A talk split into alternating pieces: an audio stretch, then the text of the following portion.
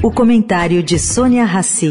Oferecimento: o Santander assumiu essa dívida, te dar facilidade de vida. Muito banco não fala de dívida com você. O Santander não foge dessa realidade de vida, porque sabe que se tem muita gente endividada, a gente é que tem uma dívida, ajudar você em cada situação de vida. Para quem tá cheio de conta e ainda tem que resolver a listinha da escola, o Santander dá um reforço na matemática, até 30% de desconto no material escolar.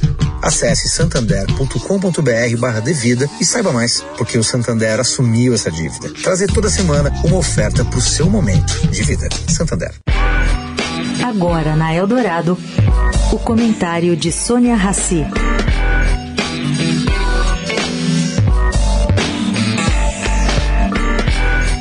Gente, no Brasil, o Chat GPT, sistema que redige textos com muita competência, está chegando agora e provocando todo tipo de reação. Mas lá fora, ele já está avançando e faz alguns estragos. O redator-chefe da revista Clarkwood, especializada em ficção científica, baniu, segundo informação da agência de notícias AFP, mais de 500 textos somente no mês de fevereiro. Por quê? Porque os textos foram gerados pelo chat, que é esse sistema de inteligência artificial que ameaça a supremacia do Google. Bom, gente, antes da aparição desse facilitador, a revista norte-americana rejeitava algo como 10 textos por mês, por causa principalmente de plágio. Agora são 500. Vale lembrar aqui que o chat pertencente à empresa californiana OpenAI